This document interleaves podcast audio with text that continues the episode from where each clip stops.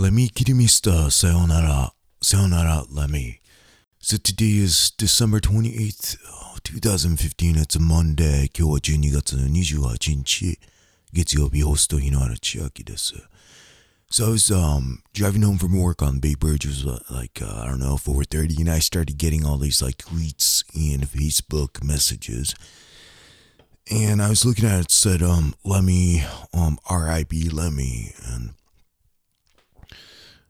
it wasn't until I saw a Facebook message from Nikki Blakk. Nikki Blakk is um if you're in the Bay Area, you know Nikki Blakk from the Metal Zone. Um she's a DJ, a famous radio DJ personality. And after seeing her um, Facebook message, I'm like, all right, so this is for real. It's not one of those hoax. So I actually pulled over and I texted my friend Michael Butler. Um, and usually he will get back to me within like 30 seconds, but he never responded back. So I feel, and that was like one of those indications to me that, yeah, this is, um, it's for real. Like Lemmy is dead. Lemmy is gone.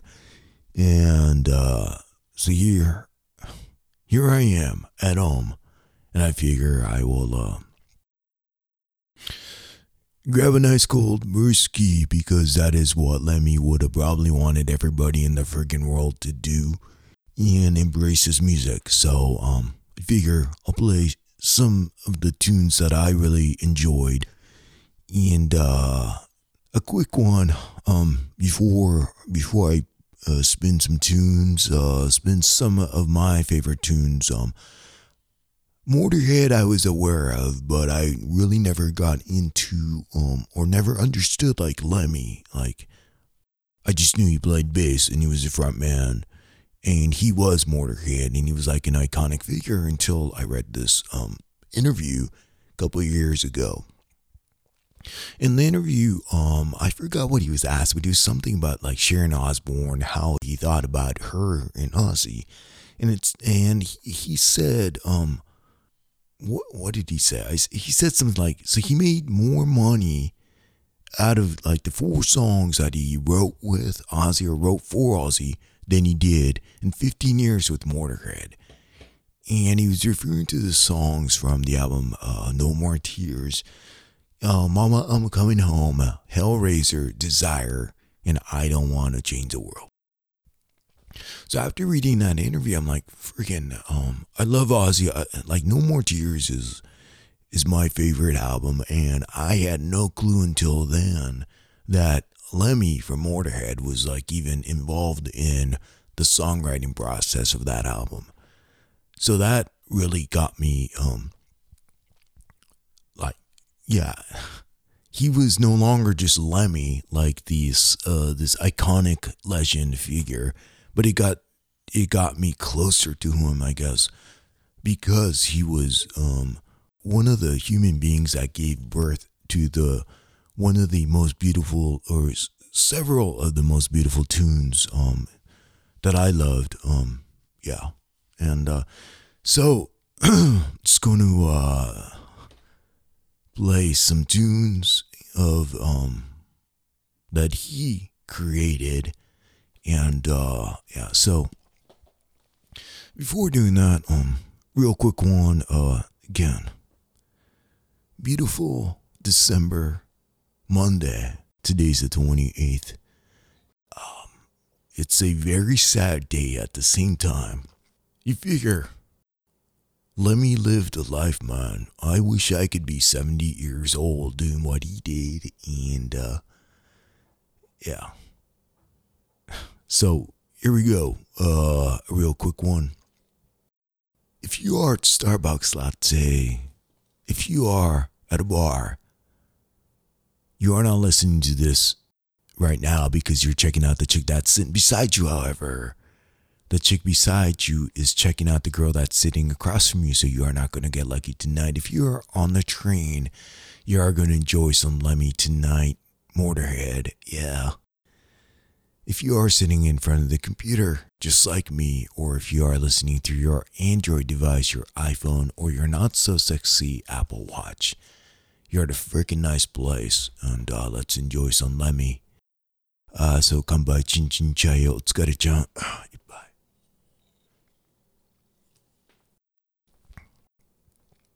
All right. So, um, I'm gonna play three three tracks. This one, Hellraiser, uh, was an, was a song that I was uh, introduced to from Ozzy Osbourne uh, uh from the album No More Tears, released back in 1991 and 1992. Motorhead's album March or Die featured Hellraiser featuring, or basically let me sing in the tune with Motorhead. Friggin', actually, this version might be better. So here we go with uh, Motorhead Hellraiser from the album March or Die, released back in 1992. Here we go. Thank you, Lemmy.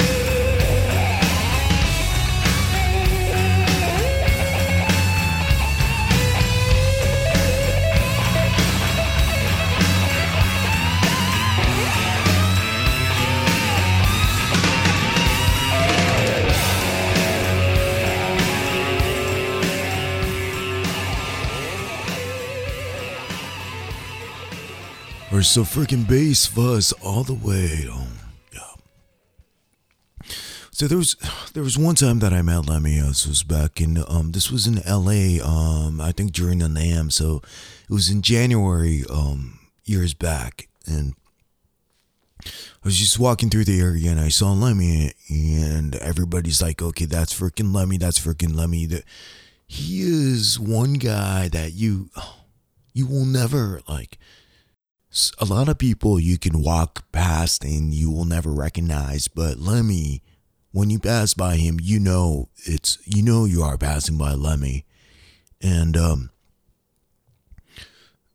I, I just happened to say, "Hey, Lemmy," and he looked over and. Uh, it's one of those things when you have like somebody like Lemmy looking at you, you know he's looking at you, you kind of freeze and you really don't know what else to say because everything else you're going to say is going to be the same thing that probably like millions of people have said so you don't want to sound like like you don't want to sound like shit basically and just freeze so i froze and i'm like the only thing i was like i'm i'm from japan and he looked at me and he goes, So he's walking, we're walking by or past each other.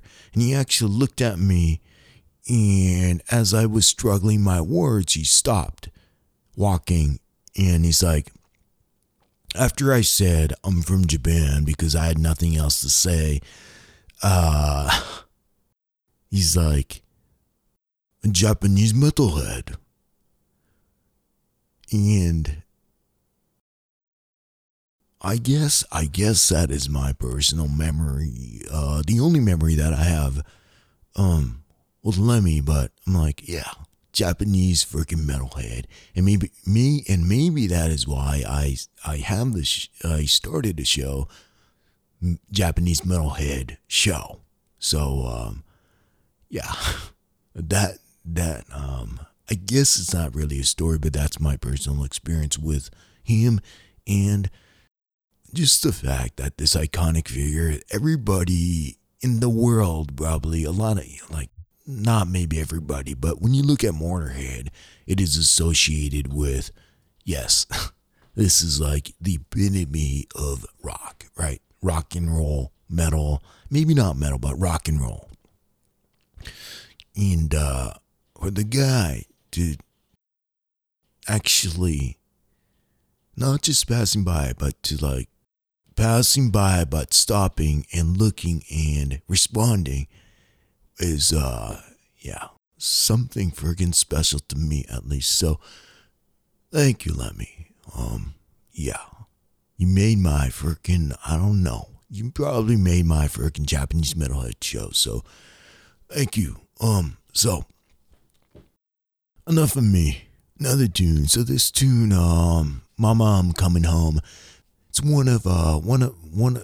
I guess it's it's probably the favorite tune um of my life. I guess sung and performed by Ozzy Osbourne, but this tune was co-written. I guess I don't know. I don't know if it was just the lyrics or if it was a melody as well. I think if you look at the credits, it says Ozzy Osbourne, Zakk Wylde, and Lemmy. But um, I have a, like I have a feeling that this tune was really pretty much most of the tune was done by Lemmy, and it kind of shows. Beautiful, beautiful freaking tune. I love it.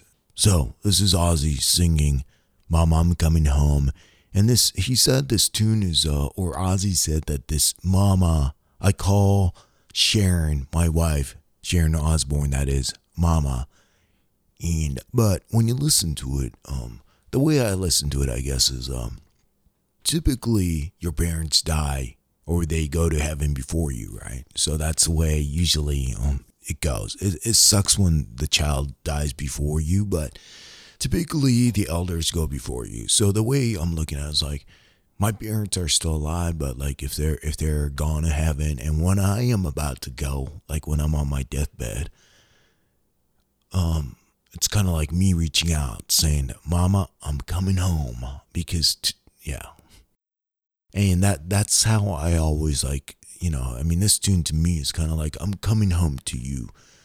I don't even know what I'm talking about right now, but I'm enjoying this gold brewski. Thank you, Lemmy. Um, yeah, it is a day to celebrate, I guess, man. So December 28th, 2015. God bless Lemmy, man. And uh, yeah, sayonara, Lemmy, Kilmister, san. From the album No More Tears, this is Ozzy Osbourne singing the tune Mama, I'm Coming Home. Co written, I guess. Maybe just the lyrics, but this tune is really Lemmy, so. Alright, here we go. Beautiful, beautiful tune.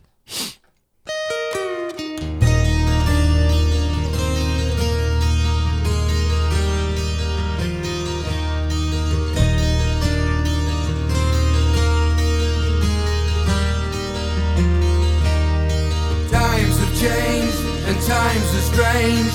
Here I come, but I ain't the same. Mama, I'm coming home.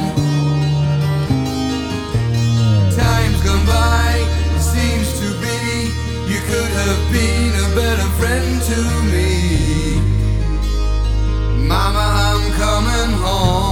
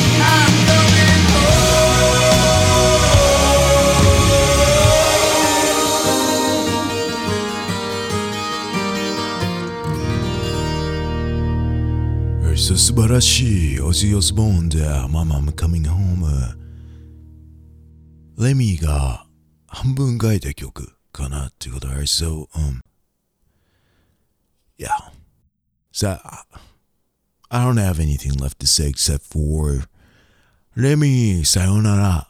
じゃあね、レミー、どうもありがとう。これまで音楽をここまでロックしてくれて。あーロックしてくれてっていうか、ロックっていう言葉を、意味を作ってくれたねって。あなたの音楽は、あなたの作曲、作詞の仕方はということで。So, last tune, um, just figured, um, here's, this is his last album, okay? Motorhead の最後のアルバム。The album is Bad Magic. Just came out uh, summertime 2015. Uh, from this album, there's this tune that I, I really like when I was listening to this tune, この曲を聴いてた時 I'm like, well, this could be an Ozzy tune as well. So this kind of confirmed to me that all those tunes that he wrote um, on No More Tears, Mama, I'm Coming Home, Hellraiser, Desire, I Don't Want to Change the World was really pretty much written by Lemmy. And including not just the lyrics, but the melody line, etc., etc., maybe even the riffs. Because when you listen to this tune, um, till the end, on the album Bad Magic that just came out, um, yeah, in August of this year, 2015. It really, yeah, to me, this is like, all right, game over. Lemmy really, he did not just write a tiny bit or just the lyrics. I think he really wrote the tunes that really made Ozzy Osbourne's No More Tears album successful. So, um, this tune right here, yeah. The guitars, you could even have like Zakk Wylde. I, I could hear Zakk Wylde playing that. Even the vocals, man. Even the melody line, the way it is. Ozzy can sing this. And it was almost like it was written for Ozzy, maybe, but it was written like he wrote it, like Lemmy wrote it for Motorhead. But at the same time, if he wanted to, he could have sent it to Ozzy and Ozzy could have made it like a, you know, one of his hits, I guess, just because he's freaking Ozzy Osbourne. So. A wonderful, wonderful, beautiful tune, Motorhead. The last album that uh, was recorded, right? Bad Magic, um, on this tune right here that I truly, truly love, um, till the end.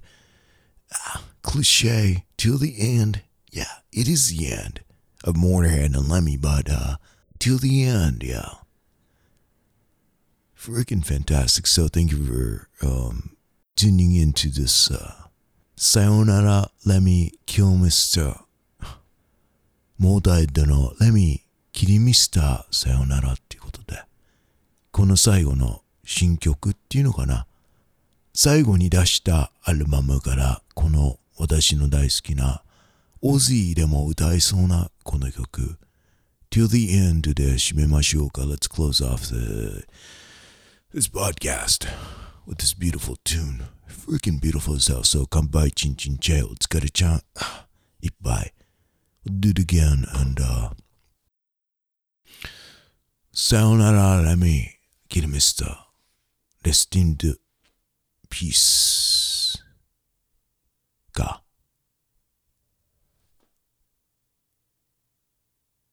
Till the end. Yeah.